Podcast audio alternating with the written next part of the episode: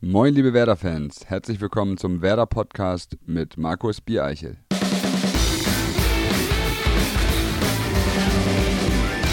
Ja, moin und herzlich willkommen zurück. Es ist wieder Mittwoch und es ist wieder Zeit für eine neue Ausgabe des Werder Podcasts, unserer grün-weißen Wohlfühloase für die Ohren präsentiert von unserem Technikpartner Mediamarkt. Nachdem wir den letzten Podcast mit Maxi Eggestein in der vergangenen Ausgabe im Mediamarkt im Weserpark aufgezeichnet haben, sind wir jetzt zurück in unserem Podcast-Studio hier im Weserstadion, ein paar Treppenstufen entfernt von der Werder-Kabine.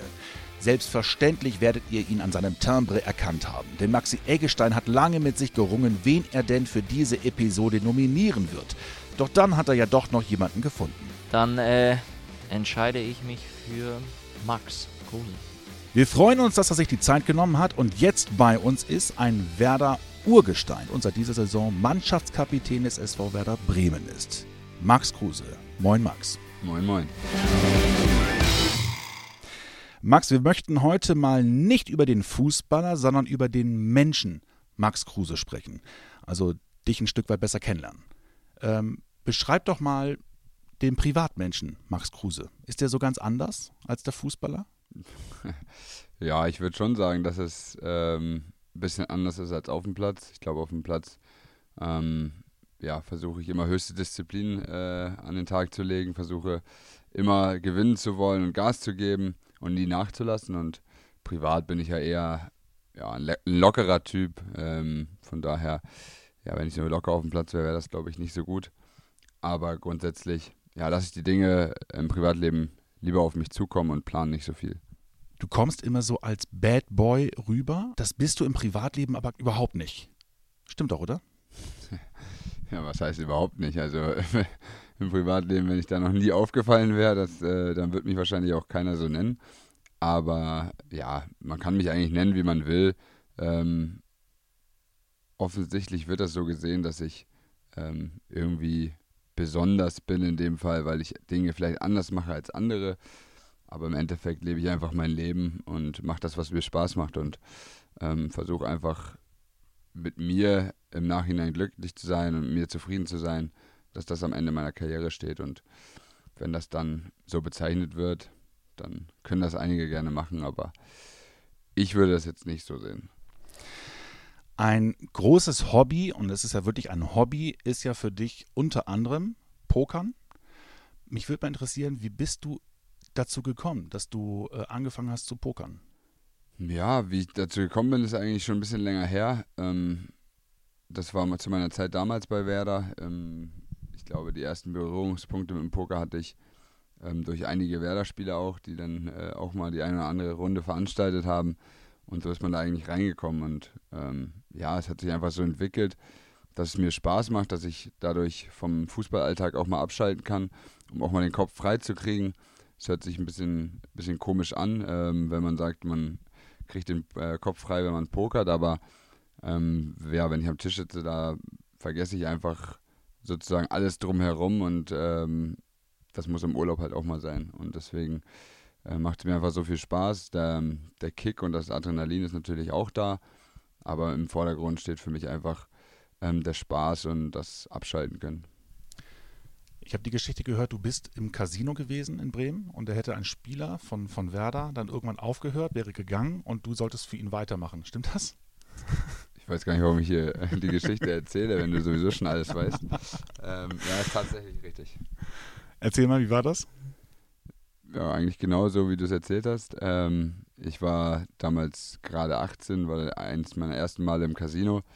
Ich kannte die Pokerregeln so la la, sage ich mal. Ähm, ja, und dann, wie gesagt, waren zwei, drei damalige Profis äh, auch im Casino und haben dort am Pokertisch gesessen. Und einer musste halt ähm, leider privat nach Hause, warum auch immer, und hat mir dann angeboten, für ihn weiterzuspielen. Wenn wir gewinnen, teilen wir uns das Geld. Und ähm, wenn ich verliere, ist es nicht so schlimm. Und so kam ich eigentlich dazu. Und ohne das jetzt zu weit ausufern zu lassen, ähm, beim Pokern ist es so, äh, man, wenn man jetzt sehr viel gewinnt, dann muss man ja irgendwann beim Finanzamt auch das angeben. Und du hast wohl dann tatsächlich irgendwann mal die Quittung eingereicht, so, das ist mein Gewinn, aber das ist das, was ich auch mal nicht gewonnen habe. ähm, ja, das Finanzamt hält sich ja für schlau und äh, fragt dann irgendwann, äh, wenn man ein paar Sachen über Leute liest, dass sie Gewinne eingefahren haben, ähm, kommt das Finanzamt von ganz alleine auf dich zu und möchte was davon abhaben. Aber wenn das Finanzamt was haben will, dann muss natürlich auch, ähm, müssen auch die Verluste geltend gemacht werden. Und ähm, ja, deswegen haben sie bei mir angefragt und dann habe ich ihnen meine Auflistung geschickt der ganzen Turniere, die ich in meinem Leben gespielt habe. Ähm, daraufhin wurde dann gesagt, dass es doch nicht ähm, berufsmäßig gemacht wird, sondern das Privatvergnügen ist. Von daher äh, waren sie mit meiner Ausbeute wohl nicht ganz zufrieden und äh, haben mir dann gesagt, dass, es, dass ich keine Steuern zahlen muss. Ist es ein Gerücht oder eine Mehr, dass ähm, du zum Kartenspielen auch so ein Stück weit gekommen bist, weil dein Vater früher Skat gespielt hat und du das schon immer toll fandest? Oder ist das Bullshit? Mm, also ich verstehe Skat immer noch nicht und kann es auch nicht. Habe es auch noch nie gespielt. Ich wollte es immer mal lernen, aber ähm, sobald mein Vater angefangen hat, mir das zu erklären, da war bei mir schon ein Fragezeichen im Gesicht. Von daher ähm, würde ich jetzt nicht unbedingt sagen, dass die Affinität davon, davon kommt, aber ähm, ja, vielleicht liegt es auch in der Familie. Er hat äh, sein Leben lang Skat gespielt, spielt es immer noch. Ich spiele halt ein anderes Kartenspiel, aber kann natürlich schon eine Parallele geben. Und dann spielt der Romy zusammen. Nee, Romy auch nicht. ähm, kommen wir mal zur Familie. Ähm, du bist, du bist schon ein Familienmensch. Dein Vater ist, glaube ich, auch sehr wichtig, also deine Familie grundsätzlich, aber dein Vater ist, glaube ich, schon ein wichtiger ähm, Faktor in deiner Karriere gewesen, einer, der dich auch immer wieder gut beraten hat. Wie wichtig ist dir dein Vater, deine Familie? Ja, Familie ist ja grundsätzlich wichtig. Ähm, ich bin jetzt nicht der Mensch, der jeden Tag mit meinen Eltern telefonieren muss, aber ich weiß, dass ich mich hundertprozentig auf meine Familie verlassen kann und ähm, ja, beide Elternteile, sowohl mein Vater als auch meine Mutter, haben mich äh, mein Leben lang unterstützt beim Fußball. Ähm, haben mir natürlich in einigen Dingen auch geholfen, indem sie gesagt haben, das solltest du jetzt lieber nicht machen, wenn du irgendwann mal Fußballprofi werden willst. Und ja, im Endeffekt hat es mich dazu geführt, dass ich ähm, meinen Traum mir erfüllen konnte. Und ja, wenn man das geschafft hat, dann ähm, hat das natürlich auch, auch Ursprünge und die sind sicherlich äh, zu großen Teilen bei meinen Eltern. Was war das? Was solltest du nicht machen, um Fußballprofi zu werden? Ja, zum Beispiel Rauchen, Alkohol waren so Dinge, die man natürlich mit 15, 16 dann vielleicht mal probiert hätte. Ähm, oder auch mal länger feiern gehen. Klar, man kann im Nachhinein sagen, wenn ich mal feiern gegangen wäre äh, mehrmals, dann wäre das wahrscheinlich auch nicht schlimm gewesen. Aber ja, mein Vater war gerade, gerade mein Vater war halt sehr darauf bedacht, ähm, alles mir zu ermöglichen, dass ich ähm, den Weg finde. Und im Endeffekt hat es geklappt. Von daher bin ich äh, darauf natürlich sehr, sehr stolz. Es heißt ja, du hast bis heute keinen Alkohol getrunken. Du trinkst generell keinen Alkohol. Stimmt das wirklich? Das ist korrekt, ja. Wie, wie kommt das? Magst du es einfach nicht oder ist das wirklich so im, im Kopf drin? Ja, wie kommt das? Das ist, das ist immer, für einige ist das ja schon so was Besonderes, weil es eigentlich wenig Menschen gibt, die gar keinen Alkohol trinken. Ähm, Ob es mir schmeckt, weiß ich nicht, weil ich es, wie gesagt, noch nie probiert habe. Ähm, es riecht schon nicht so gut. Von daher, es gibt sicherlich einige Cocktails, wo man mal dran riecht und sagt, dass okay, der würde wahrscheinlich schlecht, schlecht schmecken, aber ich hatte einfach nie das Verlangen, das irgendwie zu probieren. Und ähm, wie ich schon gesagt habe, mein Vater war da früher sehr darauf bedacht, dass ich, da, dass ich die Finger davon lasse, wenn ich irgendwas erreichen will. Und irgendwann war ich einfach über diesen Punkt hinaus, wo ich gesagt habe, ich muss es jetzt unbedingt probieren, ähm, um irgendwie Spaß zu haben, sondern ich kann auch rausgehen mit meinen Jungs und ähm, Spaß haben, ohne dass ich betrunken bin oder Alkohol getrunken habe. Von daher, meine Hemmschwelle sitzt da eh nicht so hoch oder tief, wie auch immer. Was ist dann dein Lieblingsgetränk, wenn du dann abends weggehst? Ja, also wenn ich, wenn ich tatsächlich feiern gehe, dann trinke ich entweder Cola Zero oder Wasser. Long Island Iced Tea. Ist doch Eistee, oder nicht? Ich trinke auch gerne mal einen Cocktail. Also sind natürlich viele Kalorien drin, da muss man ja heute schon drauf achten. äh, aber so ein Virgin Colada ist bei mir auch ab und zu in der Tagesordnung. Wirst du dann von anderen auch mal komisch angeguckt? Ja, die ersten Reaktionen sind eigentlich immer, ja, ist klar, wem willst du das erzählen? Also ich habe noch keine Person gehabt, die sofort gesagt hat, ja, glaube ich dir, sondern die meisten sind dann so, ja, äh, das kannst du, du kannst viel erzählen, wenn der Tag lang ist, aber ähm, wenn man es ihnen dann beibringt oder wenn dann die Freunde das bestätigen, ähm, dann ist es schon so, dass sie sagen, Respekt hätte ich nicht gedacht, finde ich gut. So und ja, das sind so die Reaktionen. Wenn wir gerade bei Getränken sind, Viva Con Agua ist eine Initiative, die du ja seit deiner Zeit bei St. Pauli halt äh, sehr stark unterstützt. Ähm, erklär mal, was ist dir daran so wichtig, bei diesem Projekt so mitzuwirken? Ja, ähm, ich glaube, jeder muss für sich ausmachen, ob er ja, der, der Gesellschaft irgendwie was zurückgeben möchte. Ähm, ich meine, wir sind schon privilegiert mit dem, was wir machen und wir sind auch natürlich sehr, sehr gut bezahlt. Und ja, ich für mich habe einfach entschieden, dass ich ähm, versuche, auch Menschen zu helfen. Und Viva Con Aqua, da habe ich natürlich ähm, mit Michael Fritz und Benjamin Adrian auch einen direkten, äh, guten Kontakt zu den Inhabern oder Gründern ähm, von Viva Con Aqua. Und deswegen weiß ich genau, dass ähm, ja, alle Unterstützung, die ich da leiste, auch äh, wirklich dort ankommt, wo sie ankommen soll. Und ähm, ja, sauberes Trinkwasser für alle ist ja sozusagen eine Initiative, wo ich sage, wenn das alle haben würden, dann wäre es schon sehr, sehr gut. Ähm, man kann sicherlich nicht allen helfen, aber ich versuche auch meinen, meinen Beitrag einfach dazu zu leisten. Wenn Fußballer irgendwann schon Richtung Karriereende kommen, dann machen die sich ja Gedanken, was können sie im Grunde danach machen. Ne? Also früher war es ein Kiosk, ein Bütchen, dann sind Berateragenturen oder Immobilienfirmen gewesen. Ähm, du hast mal entschieden, ich gehe jetzt mal äh, einen anderen Weg, jetzt unabhängig davon, ob das für die Zukunft gedacht ist, aber du hast jetzt einen Rennstall gegründet. Wie kommt man auf die Idee, einen Rennstall zu gründen? Ja, gute Frage. Ähm, wie, wie kommt man nicht auf die Idee? Das ist die Frage. Ich meine, ähm, ich habe schon immer eine Affinität zu schnellen Autos gehabt. Mein Vater ist schon immer schnell mit mir auf der Autobahn gefahren. Ich habe Spaß auf der Autobahn, ähm, aber grundsätzlich wissen wir alle, dass ähm, ab einer gewissen Geschwindigkeit es auch gefährlich werden kann oder wenn man ein Auto halt nicht unter Kontrolle hat. Und ich hatte schon immer Interesse daran, irgendwie mal auf der Rennstrecke zu fahren. Und dass das nicht so einfach ist, ähm, ja, das wissen die meisten gar nicht. Das ist äh, ganz schön viel harte Arbeit und viel Konzentration. Aber für mich ja, hat es damals angefangen, als, als ich mir ein neues Auto geholt habe und gedacht habe, den musst du jetzt mal ein bisschen, bisschen testen, was du damit machen kannst, aber wie du ihn auch unter Kontrolle haben kannst, wenn es brenzlig wird. Und so bin ich eigentlich mit Benny äh, Leuchter damals zusammengekommen, mit dem ich jetzt das Rennteam gegründet habe. Ähm, ja, im ersten Schritt war eigentlich die Idee, nur dieses, diesen Tag zu verbringen und dann habe ich ihn mal gefragt, wie das so ist, weil er ja auch Rennfahrer ist. Ähm, 24-Stunden-Rennen hätte ich auch mal Bock irgendwie zu fahren. Ja, und so ist dann die Idee entstanden, weil einfach 24-Stunden-Rennen ist halt nicht möglich. Du brauchst Lizenzen, um das zu machen und Erfahrung und äh, der Nürburgring ist jetzt auch nicht eine der leichtesten Strecken. Ja, und so haben wir halt äh, zwei Jahre lang überlegt, was man machen kann, wie wir am besten testen können, wie es kostengünstig für uns ist. Ähm, und dann haben wir entschieden, ein Rennteam zu machen, äh, zu gründen und ja, so ist es jetzt. Da, da ist es. Es gab ja eine Situation, ähm, da war der Rennstall noch gar nicht gegründet. Äh, da hattest du einen Unfall auf der Autobahn und hast danach gesagt, also hättest du dieses ganze Fahrsicherheitstraining nicht gemacht, dann wäre das deutlich schlimmer ausgegangen. Ja, habe ich gesagt, ja. Ähm, ich meine, zu 100 Prozent kann man es nie wissen. Ne? Ähm, kann auch sein, dass ich Glück gehabt hätte und es wäre nichts passiert, wenn ich das Training nicht gemacht hätte. Aber ich glaube schon, dadurch, dass ich ähm, das Fahrtraining damals gemacht habe, ähm, wo ich ungefähr die, nicht die gleiche, aber annähernd in die Situation gekommen bin, dass auf glatter Fahrbahn das Auto halt anfängt zu rutschen, ähm, dass ich dementsprechend reagiert habe und dann zum Glück äh, immer nur in die Beifahrerseite geknallt bin. Ähm, und wenn ich es nicht gemacht hätte, wer weiß, wie es ausgegangen wäre, aber ähm, ich glaube, schaden kann es nie. Deswegen ähm, werde ich es auch öfter noch machen und würde es auch jedem wärmstens empfehlen, sowas zu machen, weil man einfach auch trotz Sicherheit Spaß im Auto haben kann.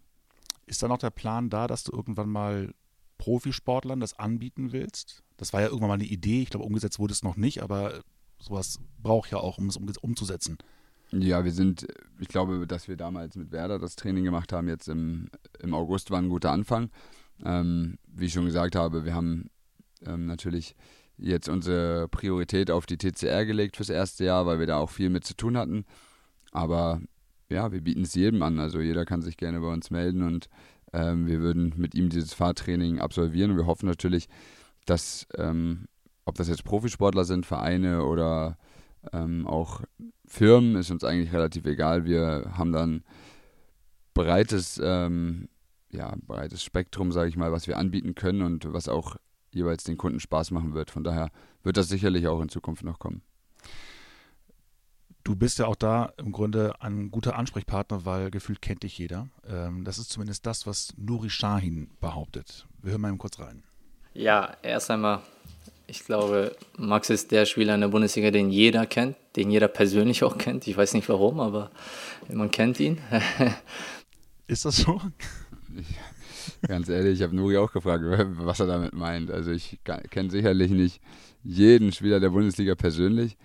Ähm, ja, aber dadurch, dass ich halt auch öfter mal irgendwie in anderen Städten unterwegs bin oder auch schon bei dem einen oder anderen Verein gespielt habe, kommt man natürlich mit den einen oder anderen Spielern auch in Kontakt und ähm, ich bin ja ein lockerer Typ und bin sehr, bin sehr offen gegenüber anderen Leuten und ja, mit mir kann man halt viel Spaß haben. Von daher ähm, ja, ist es doch gut, wenn ich ein paar Leute kenne.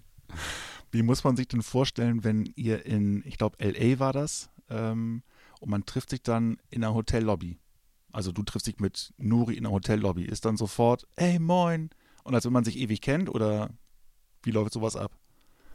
Ja, ähm, wir haben uns tatsächlich gar nicht in der Hotellobby getroffen, sondern ähm, ja, er war ja, er war ja damals mit Dortmund da, ich war im Urlaub und ähm, die hatten dann nach dem Spiel auch frei, also haben wir uns draußen irgendwo getroffen, aber ähm, er war ja noch mit äh, Gonzalo Castro und Marcel Schmelzer da unterwegs und Schmelle kenne ich ja auch aus der Nationalmannschaft.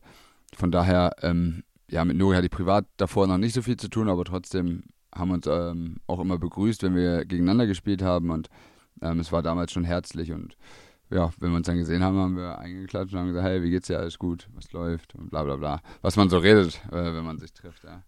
Ähm, ja, keine Ahnung, warum es so ist, aber.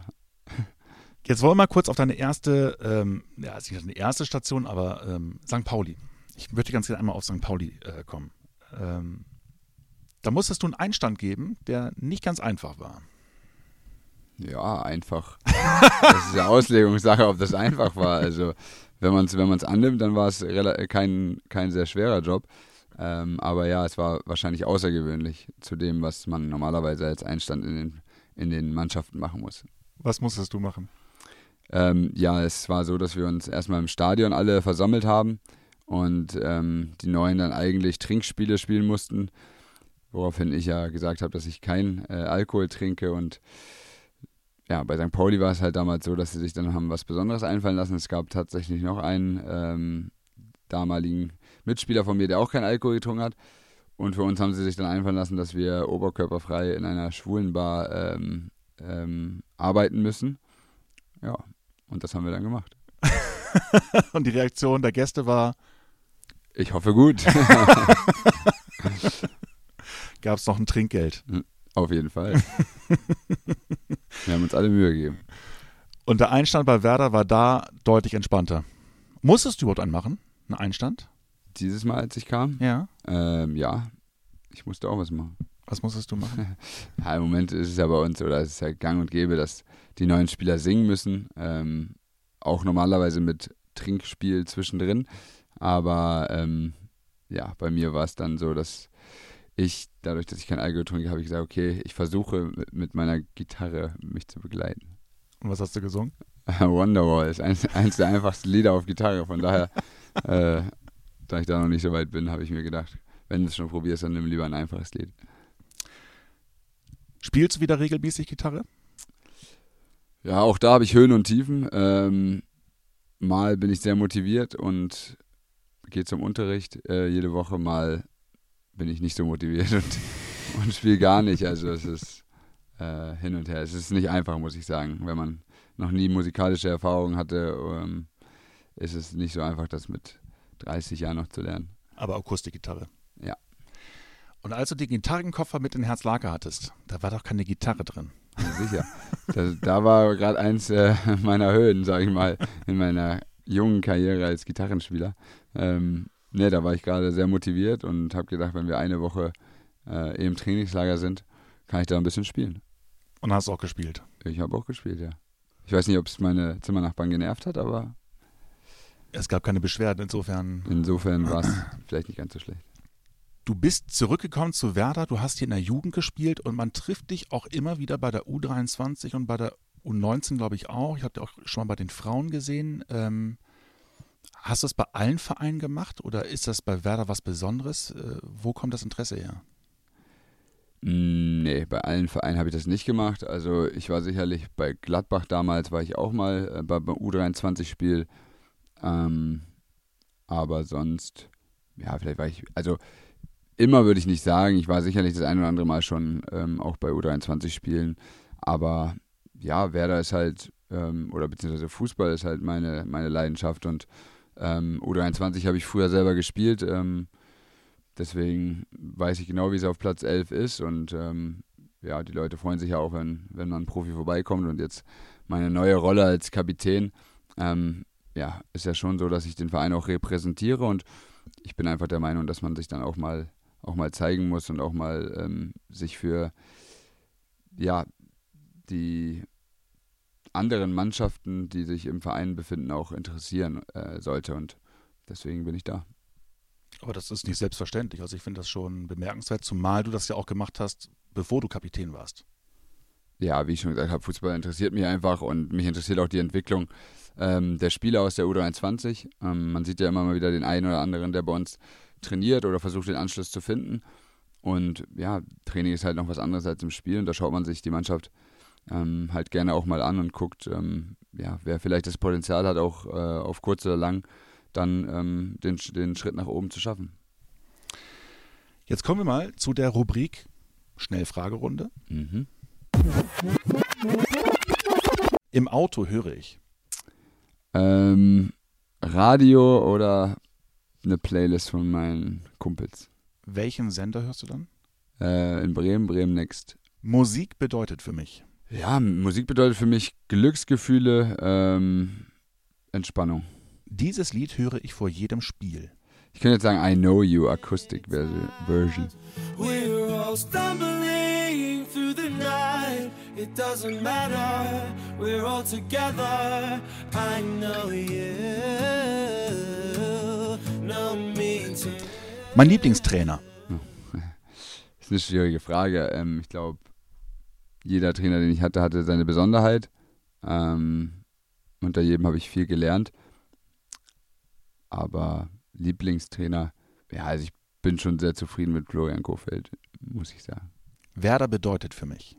Ja, Werder bedeutet für mich ein Stück weit Heimat, ähm, weil ich mein, meine Fußballkarriere hier begonnen habe, meine Ausbildung gemacht habe und meine ersten Schritte einfach ähm, ja, weg von zu Hause in Bremen waren. Und Werder bedeutet für mich äh, Familie ähm, im Sinne von, dass, dass man als Verein zusammensteht mit Fans und ähm, dem ganzen Verein. Mein größtes Musikidol? ähm, ich würde sagen, auch wenn ich ihn persönlich nie kennengelernt habe, Jimi Hendrix. Was findest du an dem so faszinierend? Seine Art, wie er Gitarre spielt. Ich würde gerne einen Tag mein Leben tauschen mit. Gute Frage. Brad Pitt oder Leonardo DiCaprio? Na, jetzt will ich wissen, warum. ja, warum? ähm, ich hätte jetzt wahrscheinlich auch noch andere Schauspieler sein können, aber die sind ja relativ gut aussehend, ähm, erfolgreich, ähm, haben viel in ihrem Leben geleistet. Ich könnte auch sagen, Justin Bieber. Das wird wahrscheinlich einige, wird das wahrscheinlich nicht so freuen, aber schockieren. Der lebt, der lebt auch sein Leben, äh, wie ich es wahrscheinlich leben würde, wenn ich Einzelsportler wäre. Von daher ähm, wahrscheinlich nur ohne die, ich weiß gar nicht, ob er Drogen nimmt, aber ohne ich die Exzesse. Nicht. Ohne die Exzesse, sagen wir so. Ich aber hoffe nicht, dass er Drogen nimmt. Das hoffe ich auch nicht. Jetzt kommen wir zu der Rubrik Fragen fischen mit Mediamarkt. Du greifst hier in diese Schale, ziehst einen Zettel raus, und liest die Frage vor und beantwortest sie auch. Wie viele Fernseher besitzt du? Eine sehr interessante Frage. Muss ich kurz überlegen äh, und mal zusammenrechnen. ich glaube, es sind zwölf. Vier plus eine Leinwand. Ernsthaft? ja. Wo hast du denn vier Fernseher stehen? Ähm, also Schlafzimmer, Wohnzimmer wahrscheinlich. Schlafzimmer, Wohnzimmer, Gästezimmer und im Pokerraum. Ach echt? Ja. Du hast einen Pokerraum? Das ist auch Tatsächlich, ja. Und wenn wir da mal spielen, wenn gerade Champions League ist zum Beispiel, dann will man natürlich auch gucken und deswegen habe ich da auch einen. Aber Küche und Bad ist tabu. Ja, Küche und Bad äh, ist tabu. So. Wer ist der beste FIFA-Spieler bei Werder Bremen? Wir haben tatsächlich neuerdings auch eine Playstation hier und es gibt das ein oder andere Spiel, ähm, was dort stattfindet. Und was ich so mitbekommen habe, ähm, ist Davy Klaassen nicht so schlecht. Ähm, ich kann sagen, wer der schlechteste ist. Na? Kevin Möwald, würde ich sagen. Ähm, den habe ich noch nie gewinnen sehen. Ähm, aber sonst, äh, Davy Klaassen ist, glaube ich, mit vorn dabei. Äh, oder Finn Bartels. Ach, Finn auch? Ja, ich glaube schon. Ja gut, der hat doch viel Zeit gehabt. Jetzt. Ja, eben. Halbes Jahr, dreiviertel Jahr schon nur an der Konsole gehangen. Kommen wir zur nächsten Frage. Ähm, schon mal dein Handy-Display zerstört? Wenn ja, wie? Ich muss überlegen. Ich glaube, bei mir gab es tatsächlich schon mal einmal einen Riss. Bis jetzt hatte ich eigentlich immer Glück. Meine Handys fallen, meine Handys, mein Handy fällt äh, dauerhaft runter. Aber ja, ich habe jetzt gerade ein neues bekommen. Davor hatte ich eine gute Hülle, die das geschützt hat. Jetzt müsste ich mir eigentlich eine kaufen, aber im Moment ist es noch gut gegangen. Von daher.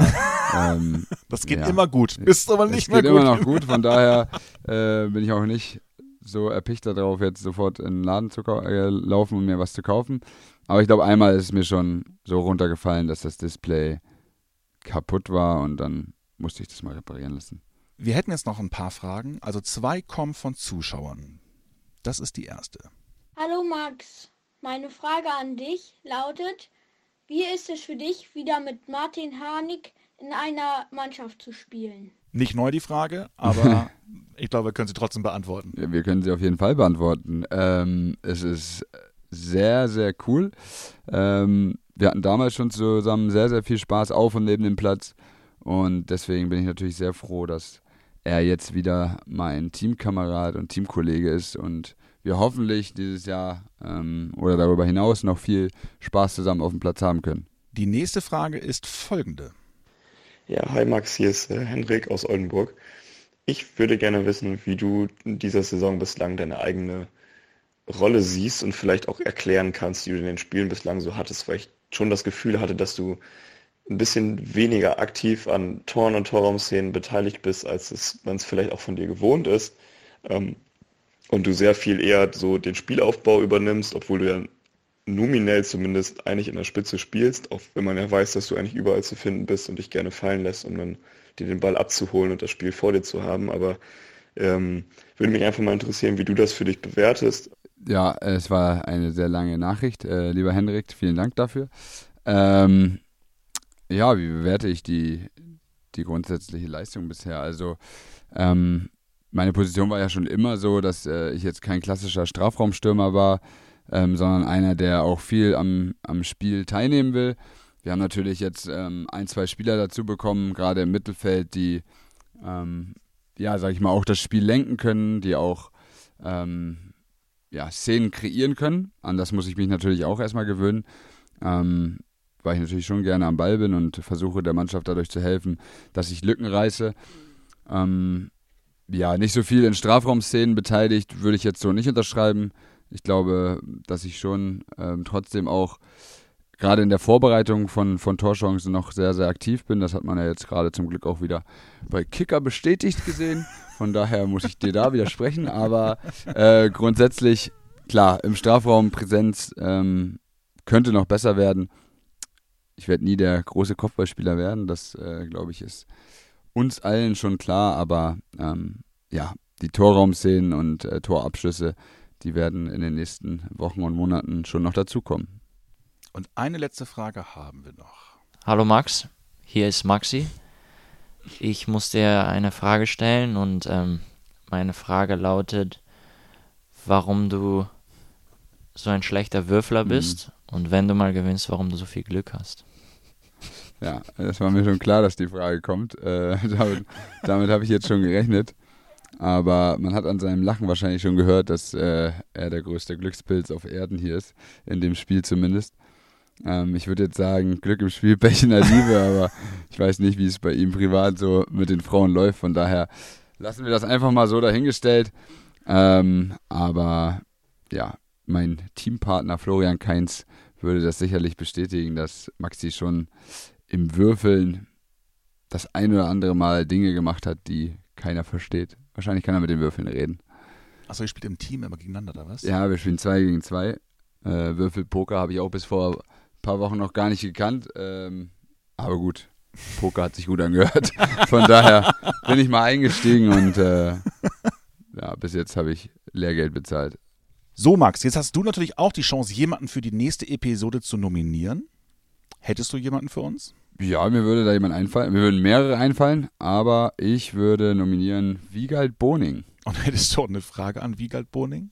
Ja, durchaus auch einige, aber die, die mich am meisten interessiert, ist, wo man so verflixt gut aussehende Anzüge herbekommt.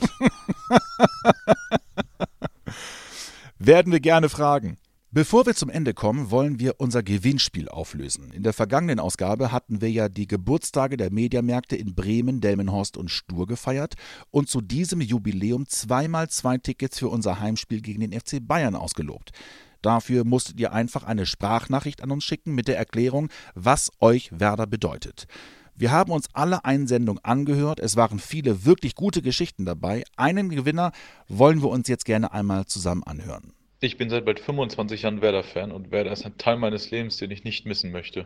Jedes Mal, wenn ich das Stadion betrete, bekomme ich Gänsehaut. Und wenn dann das Nebelhorn, gefolgt von den Proclaimers, läuft, gibt es sowieso kein Halten mehr. Werder ist aber mehr für mich als nur die Mannschaft am Spieltag. Werder ist wie eine Familie für mich. Nicht nur für mich, für jeden, der sich mal durch den grandiosen YouTube-Kanal geklickt und bei Butter bei die Fische oder Zimmerduell ein Grinsen auf dem Gesicht bekommt. Für jeden, der sich über die wundervollen Podcasts freut. Für jeden, der vielleicht nur die Spiele am Fernseher und nicht im Stadion verfolgt. Und wie in jeder guten Familie bekommt man auch bei Werder mal Puls 160. Ich fühle mich als Teil dieser Familie und würde mich sehr darüber freuen, gegen die Bayern im Stadion zu sein und das Nebelhorn vier bis achtmal hören zu dürfen. In diesem Sinne, macht weiter so. Wir werden die beiden Gewinner per WhatsApp natürlich noch einmal informieren und auch für euch noch einmal der Hinweis, ihr erreicht uns ganz einfach per Twitter mit dem Hashtag WerderPodcast oder noch viel lieber wäre uns eine Sprachnachricht per WhatsApp an die Nummer 0174 668 3808. Alle Infos zum Werder Podcast findet ihr wie gehabt unten in den Show Notes. Wenn ihr Fragen, Anregungen oder sogar Kritik habt, dann schreibt es gerne in die Kommentare. Abonniert diesen Kanal auf Soundcloud oder iTunes und wir freuen uns gemeinsam auf die nächste Ausgabe in der kommenden Woche, dann mit Wiegald Boning. Macht's gut. Tschüss.